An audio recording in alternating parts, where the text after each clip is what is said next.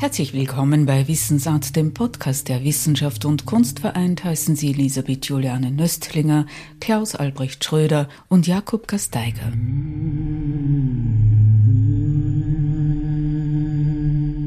Es ist ja immer so, dass ein Künstler eine persönliche Handschrift haben muss und dass die Künstlerklaue und die Genialität des Künstlers dahinter stehen muss, hinter seinem Werk.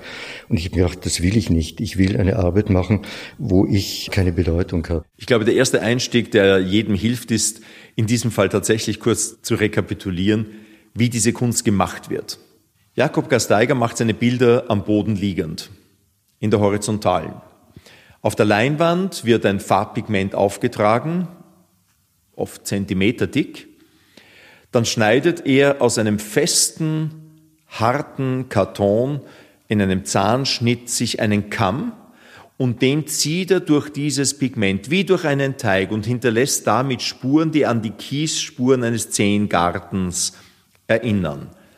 Dieser Zahnkamm kann ganz eng geschnitten sein, ganz weit, dann entstehen breite Furchen, die an Ackerfurchen gemahnen, also entstehen ganz spitze, scharfe Grat, an denen man glaubt, sich zu schneiden.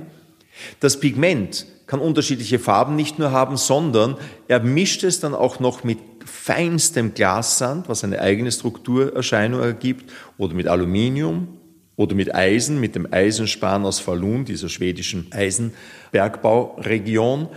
Und auf diese Weise analysiert er die verschiedenen Elemente eines Bildes. Seine Größe, seine Stärke. Ist es auf einem Keilrahmen, der nur einen halben Zentimeter dick ist, dann entsteht bei einem Tondo, einem Rundbild, der Eindruck einer Diskette. Oder ist es zehn Zentimeter breit, dann entsteht der Eindruck nicht mehr eines Bildes, sondern einer Skulptur, eines Objektes, das in den Raum ausstrahlt, in den Raum ausgreift. All diese Elemente, Größe, Format, Pigment, Struktur, analysiert er und man ist jeweils nicht abgelenkt durch ein Motiv, einen Sonnenuntergang oder ein Apfelstillleben, ein Historienbild oder ein Schlachtross. Man hat nur das Pigment, nur die Struktur, nur diese Furchen. Und das gebiert eine Sensibilität der Wahrnehmung, die kaum ein anderer Künstler auslösen kann mit seiner Kunst. Bei gegenstandsloser Malerei oder konzeptueller Malerei, wie ich es praktiziere, sind Betrachterinnen und Betrachter natürlich verführt, sofort bekannte Sehgewohnheiten oder Sehmuster anzuwenden. Also wenn ein Bild mit einer Kammspachtel hergestellt wird, dann ist die naheliegende Assoziation Zehngärten oder Ackerfurchen oder also es hat natürlich damit überhaupt nichts zu tun. Nur weil ich ein, ein kammähnliches Werkzeug, einen Kammrechen oder Kammspachtel verwende und damit die Farbe äh, strukturiere, hat es mit Zähnen noch überhaupt nichts zu tun. Und auch mit Ackerfurchen schon einmal überhaupt nicht. Und doch umgibt sich der Künstler in seinem loftartigen Atelier im siebten Wiener Gemeindebezirk mit Buddha-Statuen, überrascht mit Masken aus Neuguinea. Also man könnte sagen, es ist vielleicht eine Wahlverwandtschaft, ist zu viel gesagt. Jetzt fällt mir das Wort nicht ein. ein, ein ja, vielleicht nicht einmal, weil das ist doch eine, eine Seele, die weit weg ist von meiner oder von meinen Vorstellungen. Also ich habe nie Zen-Buddhismus zum Beispiel praktiziert oder auch nicht Buddhismus. Also ich bin kein Mönch, ich bin auch kein Farbe strukturierender, rächender Mönch. Also das, was ich in meiner Kunst mache oder präzisiere, hat natürlich mit meinem Leben etwas zu tun, wie alles, was ich oder jemand macht. Aber wenn das in eine meditative oder eine transzendente Richtung geht, stört mich das, weil das mit meiner Arbeit nichts zu tun hat. Muss man die Statuen also als Kontrapunkt zu ihrer Lebensauffassung und Kunst sehen? Nein, es ist nicht ein Kontrapunkt, es ist eine, eine Lebenshaltung, die mir näher ist wie viele andere. Darum stehen diese schönen Objekte wahrscheinlich hier. Aber der zweite Grund ist auch der, ich habe sie einfach durch glückliche Umstände im Antiquitätenhandel bekommen. Ich bestehe natürlich darauf, dass eine gelungene und intensive Kunstbetrachtung immer etwas Meditatives hat. Wer längere Zeit den Coup de Lance, den Lanzenstich von Peter Paul Rubens betrachtet, der muss nicht dem Katholizismus verfallen, aber er fängt an, über so etwas zu meditieren wie, was heißt sterben, was heißt leben, was heißt leiden. Das kann man auch sehr säkular sehen. Wogegen sich Gasteiger verwehrt, ist jene fernöstliche Meditation, die Einschränkung auf ein buddhistisches Weltbild, weil sich manche vor diesen Bildern erinnert fühlen, eben an Zehngärten. Wogegen er sich verwehrt, ist jene Meditation, die die radikalen Maler der 40er und 50er Jahre bewusst genommen haben. Yves Klein kennen wir, er hat sich sein Blau patentieren lassen. Aber dieses Blau war für ihn ein farbsymbolisch belastetes Pigment, denn es hat für ihn symbolisiert den Mantel Mariens. Es hat für ihn symbolisiert die Unendlichkeit, die Ewigkeit, die Transzendenz. Das möchte Gasteiger eher vermeiden. Was er zulässt, und gegen keine einzige Fehldeutung verwehrt er sich, dass der Betrachter jetzt mit seinen eigenen Projektionen an diese Bilder herantritt und in ihnen sieht, was immer er sehen mag. Er will neutrale Objekte schaffen, die offen sind für das, was Sie sehen wollen, was Sie empfinden. Und natürlich trifft bei seinen jüngsten Bildern ein neonheißes Rot das Auge und das Herz anders als ein stumpfes Grau. Das lässt sich nicht vermeiden aber er schreibt nicht vor, haben Sie die Empfindung von Feuer, weil es rot ist, von Eifersucht, weil es gelb ist, von Wiese, weil es grün ist, von Blau, weil es den Mantel Marin symbolisiert. Gehen Sie mit Ihren Gefühlen, mit Ihren Assoziationen hinein und überlassen Sie sich sich selbst. Wohnraum und Atelier sind eins im historischen Hinterhof der ehemaligen Fabrik für Drogerieartikel. Die Übergänge von Schlafen, Wohnen, Arbeiten sind fließend.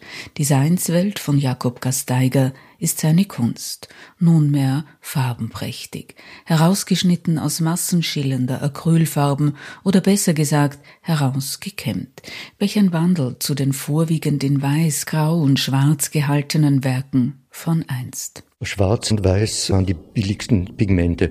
Ich habe vor 30 Jahren hauptsächlich mit Ölfarbe gearbeitet, habe große Mengen Farbmaterial gebraucht und das war mit Buntfarben nicht möglich, weil einfach Cadmiumfarben oder andere Farben einfach sehr, sehr teuer waren. Und wenn so ein Bild mal 20 Kilo schwer hat und ich 20 Kilo Farbmasse gebraucht habe, war das einfach nur mit den billigsten Pigmenten möglich. Also das Schwarz war nicht jetzt ein, ein Ausdruck von Verweigerung oder, oder Nihilismus oder was immer man mit Schwarz assoziiert, sondern es war einfach ein schwarzes Material. Ich konnte es nicht weitermachen, weil so ein Bild ungefähr zwei, drei, vier Jahre zum Trocknen gebraucht hat. Ich hatte nicht den Platz und ich hatte auch nicht die Möglichkeit, die dann auszustellen. Ich bin dann auf Acryl gekommen. Acryl war billiger und äh, auch bunter dadurch. Nach wie vor geht es Jakob Gasteiger um das Material und darum, die Leinwand selbst zu etwas Körperhaften zu machen. Also im Englischen gibt es ja die Unterscheidung zwischen Paint und Color. Und Paint ist das Material, Farbe, das Pigment und Color ist die Buntheit. Und bei mir war viele Jahre Paint wichtiger, Farbe als Material. Ich habe unbunte Farben genommen, schwarz war das billigste Pigment. Ich habe dann später Glaspulver, Eisenpulver, Kupfer, Aluminium dazu gemischt. Das sind Materialien, die aus der Skulptur kommen. Und ich habe damals angefangen zu fragen, wo ist denn die Grenze von Grafik zur Malerei und von Malerei zur Skulptur? Vor 30 Jahren circa. Und wenn ich Material aus der Skulptur in meine Arbeit, in meine Farbe, in meine Malerei hereinnehme, dann überschreite ich auch eine Grenze von Malerei zu Skulptur. Auch durch eine gewisse Dicke des Bildkörpers. Und ich als Maler hatte einen skulpturalen Zugang. Während in den Aluminiumskulpturen sind es ja Skulpturen, die ein Bildhauer gemacht hat zu einem Maler. Und die Skulpturen haben mehr mit Malerei zu tun wie mit Skulptur. Und die Bilder haben oft viel zu tun mit Skulptur und nicht unbedingt mit Malerei.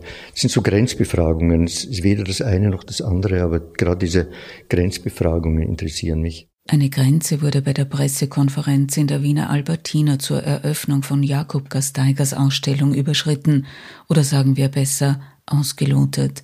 Klaus Albrecht Schröder, der Direktor der Albertina selbst, lotete sie aus, als er eine Skulptur berührte und plötzlich ein kleines Teilchen in der Hand hielt.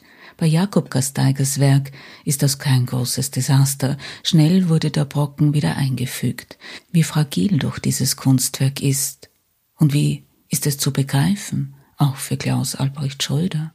Das ist jetzt eine ganz gemeine Frage, weil Sie natürlich sie wörtlich nehmen. Ich begreife die Bilder. Ich bringe sie nicht nur auf den Begriff, sondern ich greife sie auch an. Das kann ich im Museum guten Herzens als Direktor der Albertina nicht empfehlen. Aber ich glaube schon, dass es manchmal Kunst gibt, Skulpturen, die wollen eigentlich angegriffen werden. Und wer Skulpturensammler ist wie ich, der weiß, was das bedeutet, so ein Objekt zu ertasten. Und es gibt auch Bilder, die unglaubliche haptische Werte haben, taktile Qualitäten.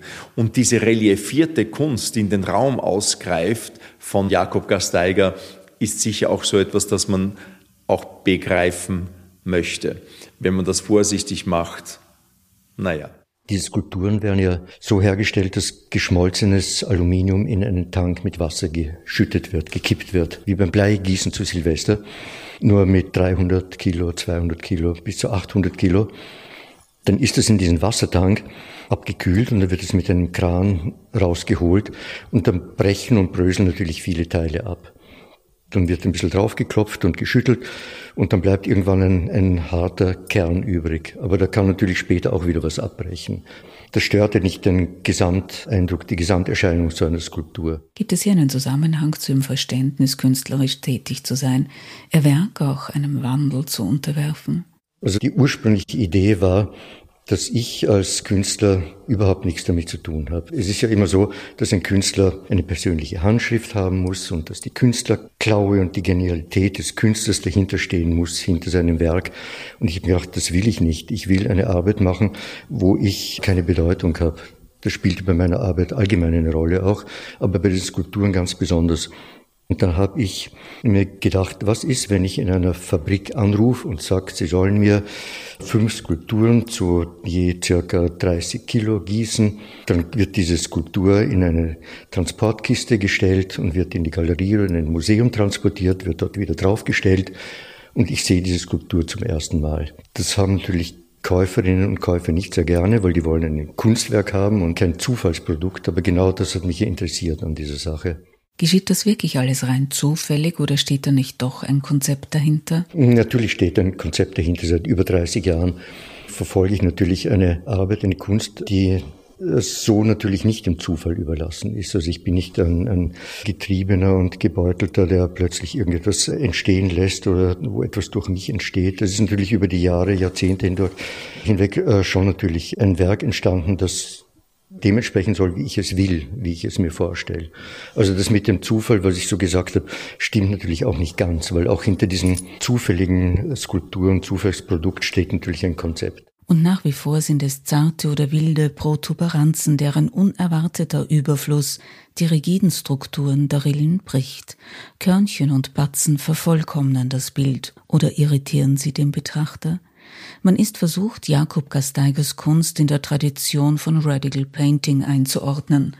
Albertiner Direktor Klaus Albrecht Schröder sagt dazu postradikale Malerei und der Künstler selbst analytische Malerei. Analytische Malerei bedeutet für mich die Befragung, was ist Malerei? Das beginnt beim Bildträger, ist es Leinwand, ist es Holz, ist es eine Metallplatte? Was bedeutet Farbe als Material? Was bedeutet Buntheit? Was bedeutet Farbauftrag? Was bedeutet die Dicke eines Bildkörpers? Also alle Parameter, die ein, ein Bild ausmachen, werden analysiert. Und es gab in den 40er, 50er Jahren eine Strömung, die hat Radical Painting geheißen. Ich nenne es analytische Malerei. Diese erste Generation dieser Radical Painter hat genau das befragt. Der Unterschied von mir zu den anderen ist, dass es für mich keine transzendente Bedeutung hat. Für mich ist es eine reine Befragung, eine analytische Befragung der Malerei, ohne damit etwas anderes zu transportieren. Ein blaues Bild von mir bedeutet nicht Mantel der Maria oder, oder Hoffnung oder Himmel und ein, ein gelbes Bild nicht. Was immer, keine Ahnung was. Ein rotes Bild von mir ist einfach ein rotes Bild. Das Rot hat keine weitere Bedeutung darüber hinaus. Nicht Liebe und nicht Blut und nicht Leidenschaft oder was immer. Es ist ein rotes Bild und mehr nicht. Und die Form? Die meisten Bilder sind Hochformate von mir, weil ich eine Struktur von oben nach unten ziehe oder räche. In der Säulenhalle der Wiener Albertina beeindrucken prachtvolle Tonde, leuchten in den Farben Rot, Orange und Grün. Auch sie sind am Boden liegend entstanden. Klaus Albrecht Schröder hat die Schau kuratiert und mit seiner Hängung die Betrachter gefangen genommen. Die runden Bilder des Tondo ist ja in der Renaissance aufgekommen, ist für mich ein interessantes Format oder Bildträger, weil es sind alle Punkte am Rand gleich weit von der Mitte entfernt. Es ist eine in sich abgeschlossene Form des Tondo. Ich kann darauf eingehen oder ich kann es durchqueren, kann es zerstören. Das Tondo, also das Rundbild, ist im 15. Jahrhundert entstanden, im Wesentlichen in Florenz, in der toskanischen Malerei. Wir kennen die berühmtesten Tondi von Michelangelo, von Raphael, das Tondodoni und andere. Und das ist eine Formgelegenheit, das Rundbild, die immer schon mit dieser Transzendenz gerechnet hat. Es gibt ein eindeutiges Zentrum und alle Punkte zirkulär sind gleich weit von diesem Zentrum entfernt. Das hat das Tondo dem religiösen Bild empfohlen, insbesondere Mariendarstellungen heiligen Familien. Dann ist das Tondo ausgestorben. Es gibt eigentlich über drei, 350, 400 Jahre keine Rundbilder. In der Gegenwartskunst erlebt das Tondo plötzlich ein Revival. Aus verschiedensten Ecken kommt es daher. Der Italiener, Schweizer Ugo Rondinone verwendet es, der Amerikaner Philipp Taff, der Wiener Schaberl oder auch Jakob Gasteiger. Denen allen empfiehlt sich das Tondo, weil es als eine Form natürlich auch eine expressive Note hat. Ein Rundbild ist immer noch etwas Ungewöhnliches und Erstaunliches. Ich nehme an, die wenigsten unserer Hörer werden zu Hause ein Tondo, ein Rundbild haben. Und außerdem hat es einen unglaublich harmonischen Ausdruck. Und ein Künstler, der wie Gasteiger sein ganzes Schaffen unter das Ziel Harmonie setzt, musste irgendwann auf das Tondo stoßen. Jakub Gasteiger hatte als 20-Jähriger bereits sein Bühnenbildstudium am Mozarteum in Salzburg abgeschlossen. Gleich anschließend hat er beim ORF in der Wetterredaktion die Grafiken aufbereitet. Da war genaues Arbeiten angesagt. Gilt das auch für die Zufälligkeit der Skulpturen, für das Riechen des Farbmaterials am Boden um die Furchen für ein Bild zu ziehen? Also ich glaube, Genauigkeit oder Präzision ist einmal eine Voraussetzung, um überhaupt gute Kunst machen zu können. Ob das mit meiner Grafik zu tun hat, weiß ich nicht. Ich war natürlich als junger ein, ein guter, ein talentierter Zeichner. Das hat mich auch dann irgendwie zur Kunst, zur Malerei gebracht, weil ich Lob bekommen habe und Anerkennung als Kind wurde gefördert. Also wenn, wenn es Mathematik gewesen wäre, wäre ich vielleicht Mathematiker oder Chemiker oder irgendwas geworden. Es ist halt die Kunst geworden, weil ich dann am talentiertesten war und auch gefördert wurde. Aber ich glaube, Kunst prinzipiell hat etwas mit Präzision zu tun, nicht nur meine. Penible Ordnung und Klarheit vermittelt das Atelier von Jakob Gasteiger, das auch sein Wohnraum ist. Kaum vorstellbar, dass hier tonnenweise Materialschlachten stattfinden. Ist diese Ordnung und Klarheit Voraussetzung für seine Kreativität? Klarheit vielleicht nicht, aber nachdem ich nicht nur hier arbeite, sondern auch wohne, möchte ich eine gewisse Ordnung haben. Also ich nicht, dass ich jetzt ständig aufräumen muss, aber ich weiß nicht, ich werde immer wieder auf die Ordnung angesprochen hier.